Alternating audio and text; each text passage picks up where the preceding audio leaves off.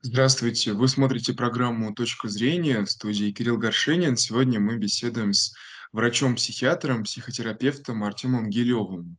Артем Андреевич, здравствуйте. Спасибо большое, что согласились дать нам интервью. Мы будем говорить о депрессии, о том, действительно ли это модное заболевание и какое сейчас в целом общество отношение к этому заболеванию. Для начала хотел бы вас спросить, а что такое депрессия с медицинской точки зрения? А, ну, э, депрессия- это, э, когда у человека в течение довольно длительного времени наблюдается снижение настроения. То есть это является основным симптомом. Хотя, а, это не является, а, симптомом обязательным. То есть иногда бывает, э, депрессивное расстройство без, субъективно ощущаемого снижения настроения с какими-то, например, соматическими симптомами или каких-то болей, или других проявлений внешне напоминающих соматические болезни. Мгм. А как это может проявляться, эти с эти соматические про проявления? Что это может быть, например? Ну, то есть, например, могут быть боли, головные боли, могут быть, э, боли во внутренних органах, э, боли в руках, ногах. Но при обследовании у специалистов соответствующих они не находят никакой патологии. То есть человек ходит, ходит по врачам, ему говорят: "Ну, знаете, наверное, вам все-таки стоит уже к психиатру сходить, потому что почему-то вот у вас, э, ну, нету никаких, изменений, которые бы говорили о том, что этот орган как-то поражен".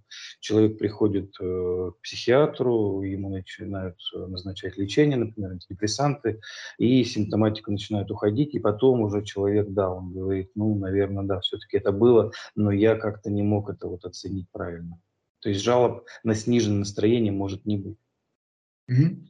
Ну вот, Артем Андреевич, хотел вас спросить, а, в реальности, насколько это действительно так происходит, что врачи дают направление к врачу-психиатру? Потому что, насколько я знаю по своему там личному опыту, опыту моих знакомых, все-таки этого направления не дают, и человек ходит, ходит, и потом в итоге просто отказывается от похода к врачу и вынужден жить, с этим, э, заболеванием или с этими симптомами. Ну, вы знаете, довольно часто. Но у нас просто в обществе и даже среди врачей иногда бывает очень какое-то негативное отношение к депрессивной симптоматике, что это на самом деле не расстройство психики, что надо просто отдохнуть, сделать над собой усилия. И вот эти настроения способствуют тому, что обычно очень сильно затягивается поход к психиатру первый. Но грамотные врачи, которые все-таки понимают причину настоящую, они все-таки отправляют к психиатру. Еще не всегда сами люди согласны. То есть, ну, почему это я пойду к психиатру, давайте ищите, там, вы просто плохой врач, вы не смогли найти. Э, вот вам вопрос как, э, к специалисту. По данным ВОЗ, примерно около 4% страдают депрессией во всем мире. А, а в действительности, насколько все люди, которые болеют депрессией, в конце концов доходят до специалиста? Это все зависит еще от отношения в обществе к э, психиатрии. То есть у нас в целом в России очень негативное отношение. Это касается особенно именно вот тревожных, депрессивных расстройств. Ну, как я уже говорил, что, ну, что значит ты вот устал, не можешь ничего делать? Ну, полежи, отдохни, там отпуск возьми, тебе станет хорошо, спортом займись. То есть вот такие вот э, даются рекомендации, которые, естественно, не имеют никакого отношения к медицине, но людям с их высоты кажется, что все нормально. А человеку, у которого настоящая депрессия, ничего это не помогает. А из-за этого, из-за боязни осуждения люди не приходят к психиатру. Поэтому в России, я думаю, что вот процент скрытый, он очень большой, и я даже не уверен, сколько он составляет. Может быть, там э, процентов 25, а может даже и больше, 50 не доходит. А как вы считаете, почему именно в России есть такая картина? Это какие-то особенности нашей ментальности или, может быть, э, исторический код, вот который идет э, с советской какой-то медицины? Почему так именно вот в России происходит? Э, Да, то есть э, более строгий контроль, более строгий учет, как раньше говорили, м, расстройств психики, ограничения большое количество. То есть э, люди всего этого боятся, что вот меня поставят на учет. Ну, в девяносто первом году у нас Ельцин подписал указ, когда у нас отменялось понятие учет, но осталось наблюдение.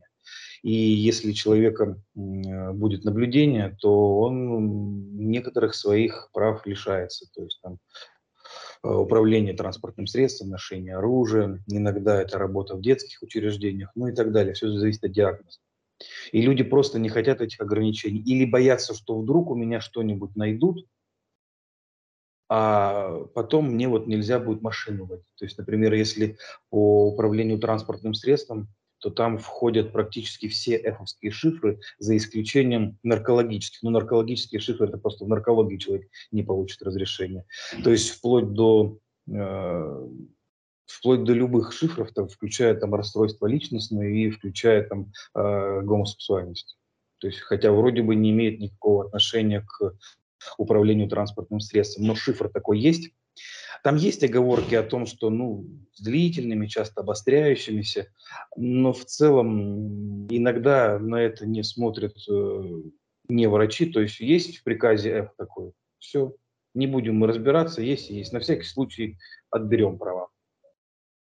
А я вот, кстати, тоже хотел у вас насчет мифа спросить, и в частности насчет э, управления транспортными средствами. Все-таки действительно этого права лишают? Потому что кто-то из юристов, кто-то из врачей говорит, что нет, это решает медицинская врачебная комиссия, они никакие запросы там в ПНД и в больнице не делают. Нет, э, как же, во-первых, органы следствия, суда, прокуратура, они все имеют право э, запросы подавать. То есть, если у них какие-то сомнения есть, то они подают запрос, и на этот запрос не имеет права никто, ну, никто в смысле в России вообще не ответить. То есть, это обязательство будет. Вот. А, естественно, если у человека есть расстройство э, психики тяжелое, то есть, которое сопровождается действительно что человек не должен управлять транспортным средством, то в таком случае обязательно документы будут э, направлены. Мгм. А если Потому мы что говорим о невротической группе расстройств, ну вот о депрессии в частности, то тоже а, шифр в приказ Медведевский входит, но по сути, естественно, то есть если человек из этого депрессивного расстройства вышел, то он естественно, может управлять транспортным средством, никаких противопоказаний нет. Но дело в том, что на высоте, естественно, депрессивного расстройства, когда особенно есть суицидальные мысли, или, например, когда наблюдаются тяжелые вот такие вот депрессивные расстройства, когда человеку кажется, что не только ему плохо, а вот его родственникам, детям, то бывают еще расширенные суициды, когда человек хочет, я избавлю и себя, и их от страданий, потому что вот они все тоже страдают. И человек убивает не только себя, а кого-то еще. То есть вот этот вот летчик э, там в Германии же, да, было, помните, наверное? Понял, понял. Он же, он же был понял. в депрессии, и вот он э, решил всех освободить. То есть он их избавил от страданий, потому что он свои собственные внутренние страдания распространял на окружающих. Угу. Да, хочу э, немного к основам нашего разговора вернуться. А какие люди подвержены этому заболеванию? Это генетическая предрасположенность или больше внешние факторы, вот, которые в течение жизни происходят? Ну, тут, понимаете, у нас э, точных причин и механизмов развития депрессивного расстройства не установлено. То есть у нас есть теоретически какие-то только э, вот, измышления ученых. Точных данных нет, но, естественно, если у человека э, среди родственников были э, люди с расстройствами в аффективной сфере, да, то есть, например, те же депрессивные, какое-то рекуррентное депрессивное расстройство, биполярное аффективное расстройство, то шанс заболеть, он выше становится. Но вот чтобы так сказать, что он 100% заболеет, нет, нельзя, конечно. Естественно, и факторы окружающей среды имеют значение. То есть, если, например, человека там систематически э, доводить, травмировать, таком психологическом плане, то, естественно, в какой-то мере, эм, в, как, в какого-то время мы дойдем до такого уровня, чтобы этого человека сломать в тревожное или депрессивное расстройство. У каждого свой уровень этот есть, когда вот, ну, психика ломается. Мгм. Ну, то есть это получается комплекс причин, э, и вот, как говорится, где тонко, там и рвется. Если происходит Да, стрессовый фактор, то Мгм. да, естественно, то А, есть и предрасположенность, и личностные особенности, и факторы внешней среды, злоупотребление, там, ну, все, естественно, накладывает свой какой-то отпечаток. мгм. А поддается ли депрессия лечению вот сегодня? Да, конечно. Э, есть просто разные формы течения, есть резистентные депрессивные расстройства, но в целом э, сейчас врачи-психиатры успешно занимаются лечением э, вот этих расстройств аффективной сферы, то есть депрессивными расстройствами, биполярное аффективное расстройство. То есть там, депрессивное расстройство, оно же может быть не только при именно депрессии, а вот в структуре биполярного аффективного расстройства, когда у человека тоже бывают эпизоды депрессивного, депрессивные и маниакальные. А какие есть способы лечения депрессии вот сегодня, в 21 веке? Ну, основной метод на сейчас – это, естественно, препараты. То есть это назначение, то есть препараты выбора – это либо селективный ингибитор обратного захвата серотонина, либо селективный ингибитор обратного захвата серотонина и норадреналина. Это препараты выбора при легких и средних, ну, в принципе, и тяжелых депрессивных расстройствах. Есть э, группы препаратов, которые можно добавлять к этим антидепрессантам. Это, например, нормотемические препараты. То есть нормотемический препарат, он ну, в какой-то мере, знаете, так вот усиливает действие антидепрессанта и удерживает его эффект. Вот. Э, при, например, а, биполярно-аффективном расстройстве там назначение нормотимика обязательно. Иногда там депрессивная симптоматика может уходить только при использовании нормотимика. Вот. Э, используется также, ну, там, препараты лития, это к группе нормотимиков относится, но обычно его выделяют э, вот так вот особенно, потому что у лития есть э, такие вот интересные эффекты в виде того, что он э, снижает, например, вероятность суицида. То есть при назначении лития, возможно, у человека даже через несколько дней уже суицидальные мысли уйдут. То есть вот настолько вот огромный высокий уровень депрессивного расстройства в виде уже суицидальных мыслей литий, например, может улучшить. А, добавление даже препаратов, вроде бы казалось, не относящихся к психиатрии, например, эльтероксин. То есть э, добавляется он, когда не получается, например, с помощью антидепрессанта справиться. И этот препарат, он вот каким-то образом усиливает действие антидепрессантов и помогает выйти при резистентной депрессии. Э, также используются еще э, ну вот, антипсихотики иногда второго поколения. Ну, это, правда, уже не, не, не всегда и не сразу, естественно, препараты выбора, и, естественно, не типичные старые антипсихотики, а новые.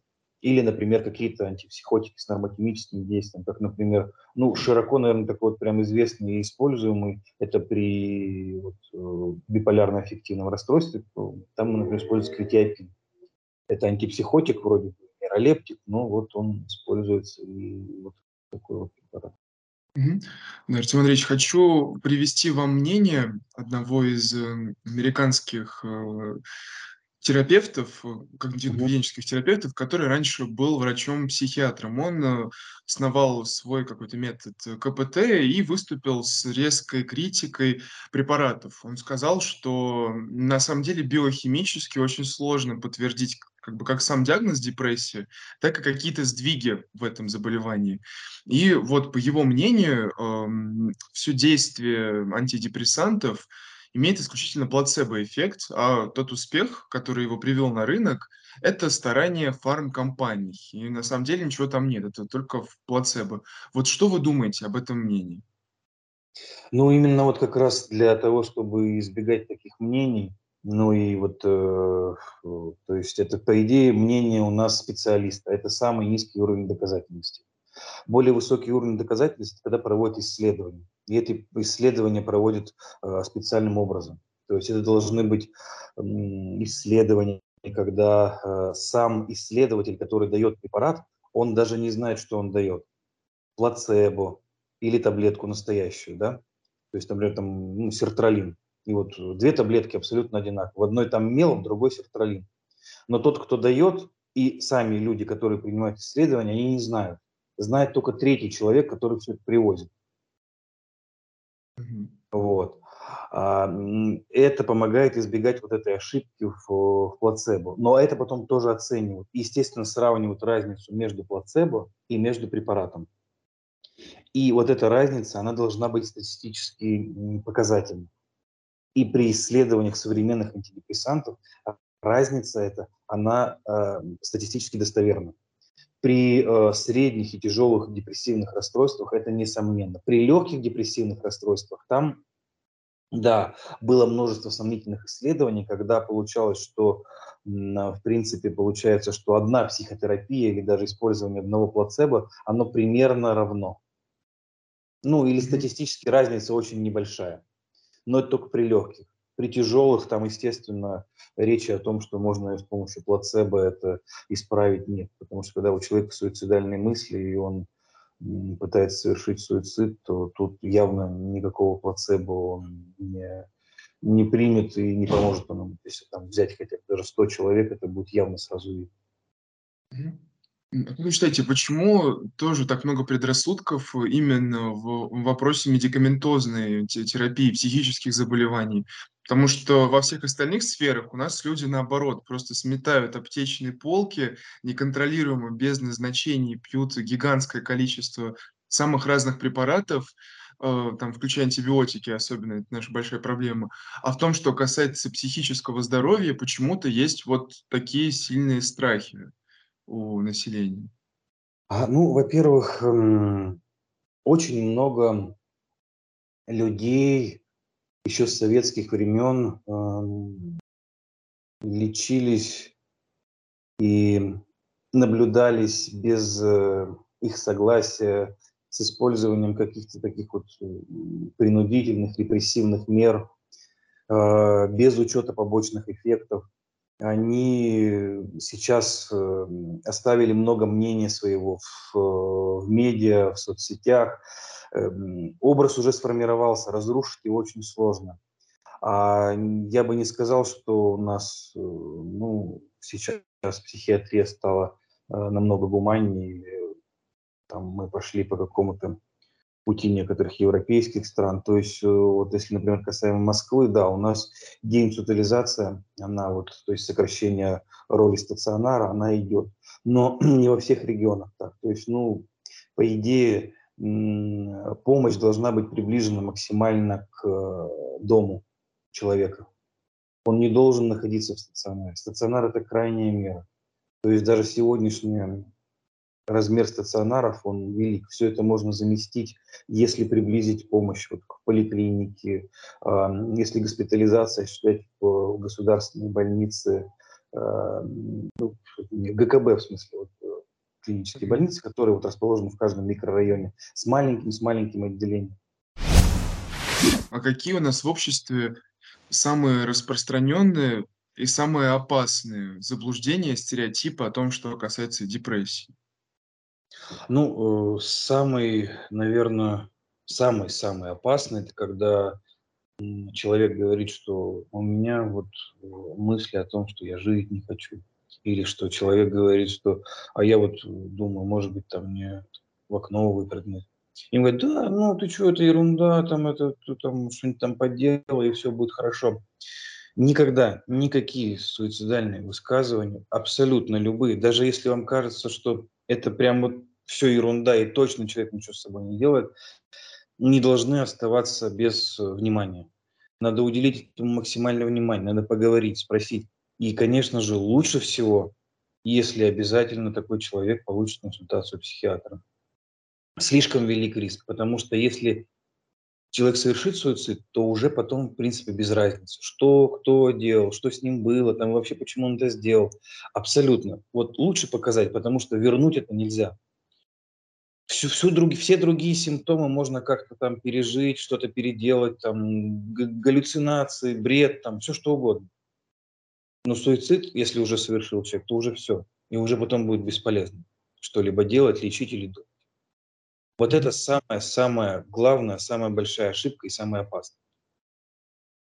А как в таком случае правильно оказывать, э, поддержку? Потому что действительно то, о чем вы говорите, это так. Мы записывали, стриток, небольшой опрос населения, э, задавали им вопрос, э, что бы вы посоветовали человеку, которому поставили диагноз депрессии? Буквально каждый первый ответ- это был, заняться спортом, забухать, переключать внимание, там, повеселиться, вот и так далее.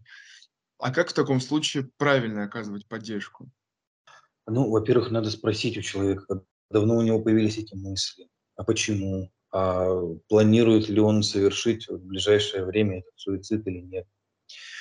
Ну и как-то по-доброму, по-хорошему сказать, что, ну, наверное, вам требуется сейчас помощь, и можно обратиться к специалисту.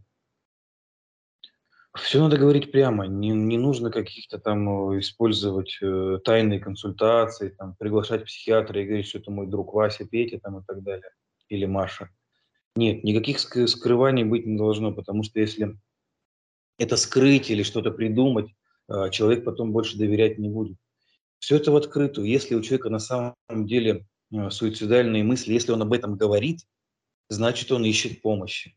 Потому что если он не будет говорить, никто и не узнает, уже найдут просто труп. А если человек говорит, значит, он ищет помощь, ищет, и ему надо помочь. Возможно, там, ну, давай поедем к доктору, в клинику, там, к частному, там, еще как-то. Ну, в любом случае, всегда можно найти, где проконсультироваться зайти в какие-то там сейчас у нас в Телеграме есть э, эти там чаты и так далее, спросить кому, где в городе, там списки врачей и так далее, там э, на онлайн какую-то консультацию. В общем, в любом случае как-то по возможности в ближайшее прям время получить эту консультацию. Даже, говорю, если человек живет в деревне, ну, сейчас у всех есть телефоны, обычно интернет все-таки есть, то есть даже онлайн хотя бы получить консультацию, то есть там есть, э, нет необходимости госпитализации, есть, нет необходимости принимать препараты. То есть это врач может решить. Это всегда можно найти. Это самое вот очень важное и главное. А я же говорю, не надо думать, что человек будет бояться. Если он спрашивает, значит, скорее всего, он хочет помощи. Артем Андреевич, мне кажется, очень важным поднять и другой вопрос. Рассмотрим иную ситуацию. Допустим, у человека действительно депрессия, Э, но он отказывается от лечения, он не хочет с этим вообще ничего делать. Здесь э, такая с этической точки зрения ситуация очень спорная получается. С одной стороны, когда мы говорим там, про онкологические заболевания или какие-то другие, действительно у пациента может быть право выбирать, лечиться или нет. Ведь в случае с депрессией, как бы его заболевание, оно же напрямую влияет на то, как он принимает решение. И его, э, и, возможно, он бы пошел лечиться от депрессии, если бы депрессии у него не было. Но вот в силу этого заболевания он отказывается. Вот такая сложная этическая ситуация. Как поступить? Нужно ли как бы навязывать человеку это лечение? Или, или лучше дать ему возможность как-то самому прийти? Но вот вопрос, придет ли он к этому сам? Или, как вы говорите, будет такой трагический сценарий? Человек э, всегда имеет право отказаться. Если на сегодняшний момент его состояние не угрожает его жизни или окружающим, то да, он отказывается и все имеет право. Это его выбор. И если уже у человека есть эм, суицидальные высказывания и риск суицидальный высокий, то он может быть госпитализирован без его желания по решению суда. Mm-hmm. Если психиатр будет осматривать человека без его согласия, это вплоть до уголовной ответственности и срока врачу.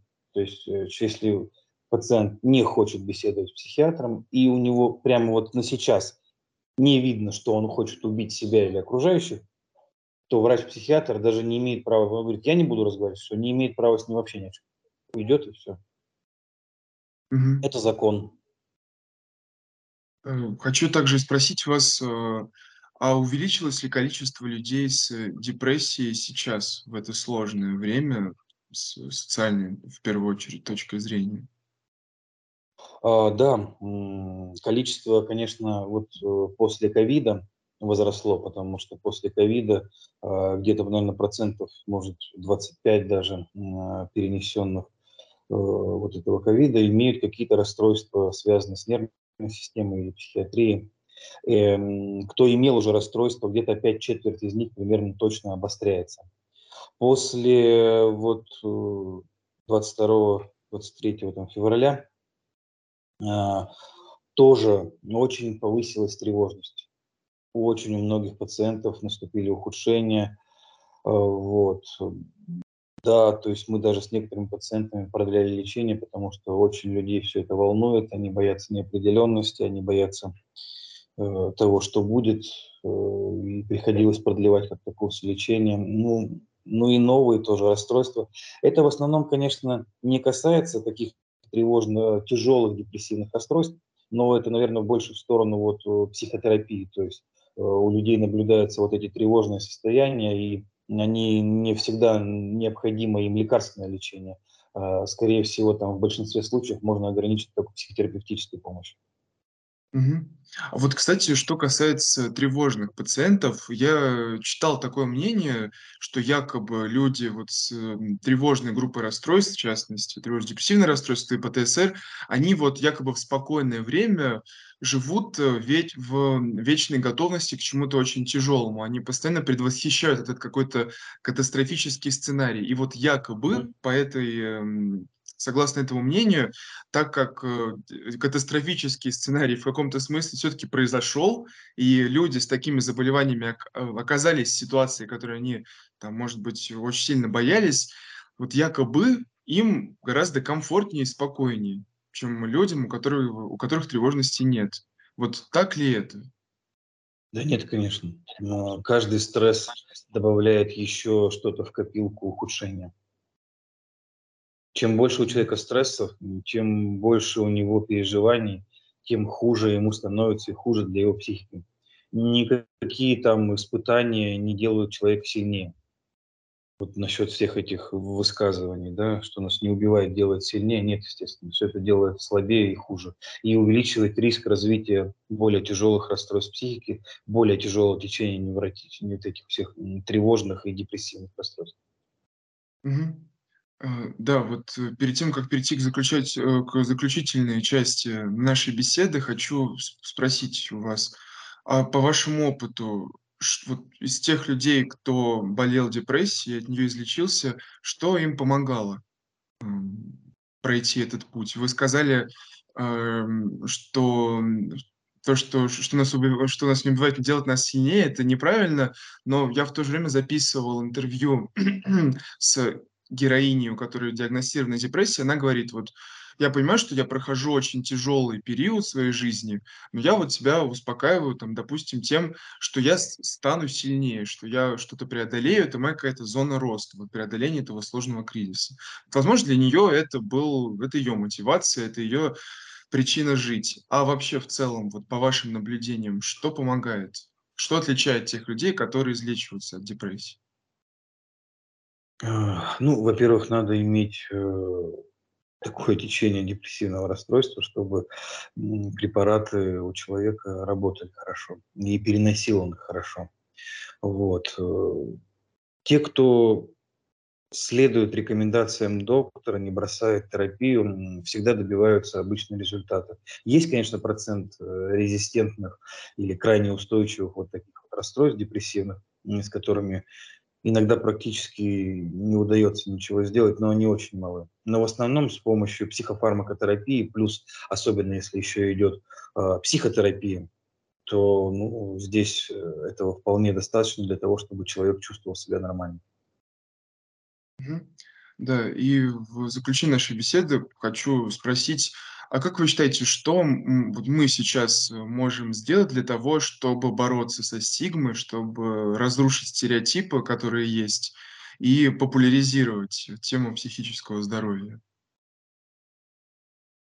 Ну, тут я, наверное, даже не очень скажу, потому что здесь работа должна быть какая-то на, наверное, государственном уровне. То есть, смотрите, у нас, наверное, слишком много ограничений. То есть, э, вот, э, ну, управление транспортным средством, то есть, в принципе, э, там, в США человек с умственной отсталостью легкой может получить права. И, ну, что там ездит он на своей ферме с пикапом, там возит песок, навоз, там, ну, какая проблема в этом? Нет никакой проблемы. Ну, возит и возит. Ну вот, э, это я просто какой-то один из примеров, но э, всегда что-то для того, чтобы стало лучше, наверное, надо как-то сделать так, чтобы людям было от этого приятнее и проще, чтобы не было какого-то страха. А, Это очень важно. Ну вот хотя бы в контексте вот того примера, который я привел, что-то может быть как-то послабление сделать, и народ, наверное, будет лучше.